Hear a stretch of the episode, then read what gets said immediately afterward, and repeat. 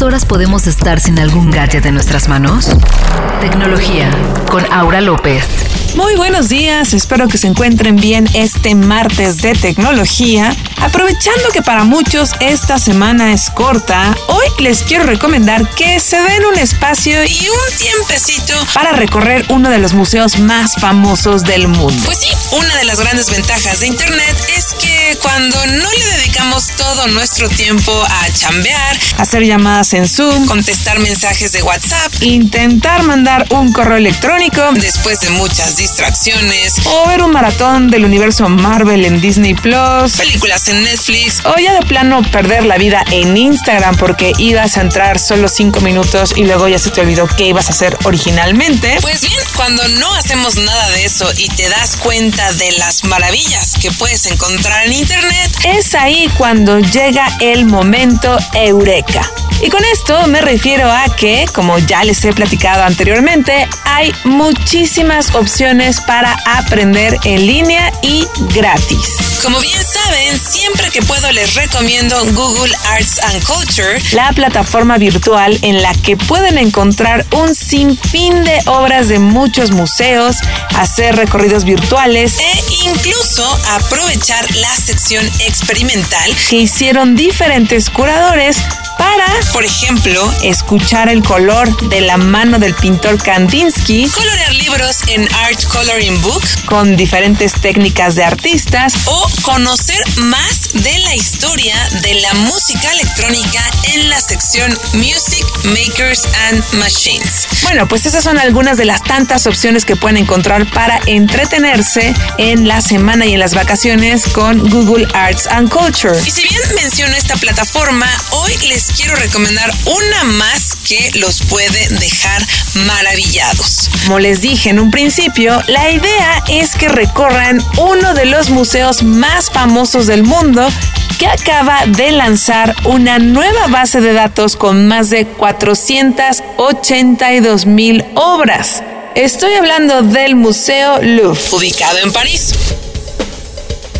Este espacio virtual no solo digitalizó obras expuestas físicamente, sino también algunas que se encuentran almacenadas y es una iniciativa dirigida a todo tipo de público, desde estudiantes y audiencia en general hasta profesionales. Como dato curioso, el Louvre, perdonen mi francés, no es un idioma que yo sepa hablar, es uno de los museos más visitados en todo el mundo. En 2019, previo a la pandemia, tuvo 9.6 millones de visitas. El año pasado abrió por seis meses y registró 2.7 millones de visitas. Hoy está cerrado hasta nuevo aviso. De ahí la importancia de mostrar su contenido digitalmente, pues sus redes sociales aumentaron a 10 millones de seguidores y sus visitas a la página de internet antes de este lanzamiento de casi medio millón de obras digitalizadas aumentó a 21 millones de visitas. Todo esto en línea.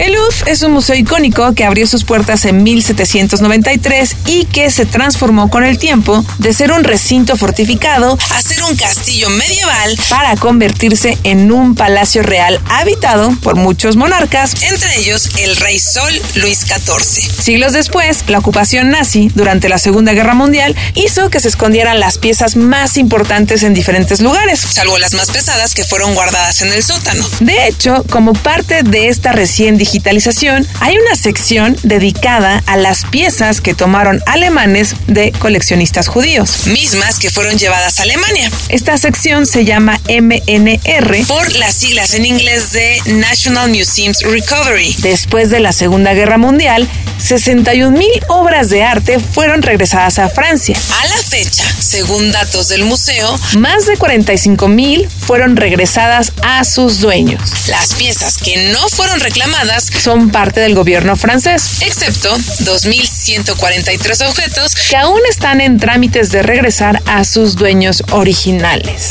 ¿A poco esta historia no da para una película? O a lo mejor ya existe una y yo no la he visto aún. Si ya existe una, por favor díganme. Y si no, y hay un guionista por ahí, anímense que de verdad es una gran historia. Pues bien, como les decía, ya pueden conocer miles de piezas del Museo Louvre, así como visitar virtualmente el Museo de la Croix. que pertenece al Louvre. También pueden visitar virtualmente las esculturas de los jardines de las Tullerías. Por otro lado, las piezas digitalizadas que van desde antigüedades egipcias, griegas, etruscas, orientales, así como pinturas y dibujos del medievo, renacimiento y época moderna, incluyen información para saber su ubicación, categoría de trabajo, artista, mapa interactivo para encontrar en el museo una vez que abran y opciones para agrandar la imagen para verla a detalle. También existe la opción muy buena para descargar las imágenes legalmente en formato JPG. Así que si les interesa conocer sobre el famoso cuadro La libertad guiando al pueblo de Eugene Delacroix, que representa a la Revolución Francesa de 1830,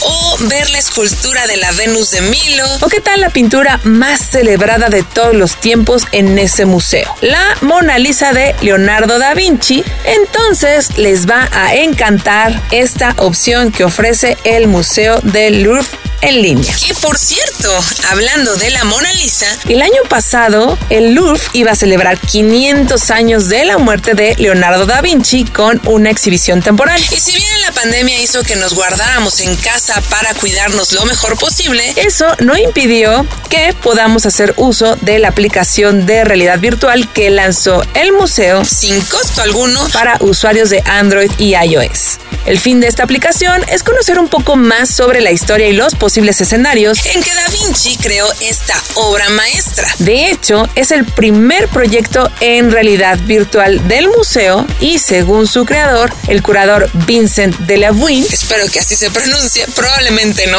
la Mona Lisa es como una superestrella, pues cuando aparece, todos quieren verla. Y sí, es cierto. Esta experiencia inmersiva está muy entretenida. Solo tienes que bajar la aplicación Mona Lisa Beyond the Glass al teléfono Android o iOS para ver un video en realidad virtual de 8 minutos. La gran ventaja es que está disponible en varios idiomas, incluido el español, y puedes verla con un visor de realidad virtual. Ahora, si no tienes este visor, también tienes la opción de buscar en internet cómo hacer una cajita, un visor de realidad virtual de Google con una cajita, me parece, u otras opciones, o bien puedes verlo desde tu teléfono sin esta opción y también se ve bien. Aquí justamente se va narrando cuál fue la inspiración de Da Vinci sobre este misterioso personaje, su estilo y la forma en que fue pintada la Mona Lisa.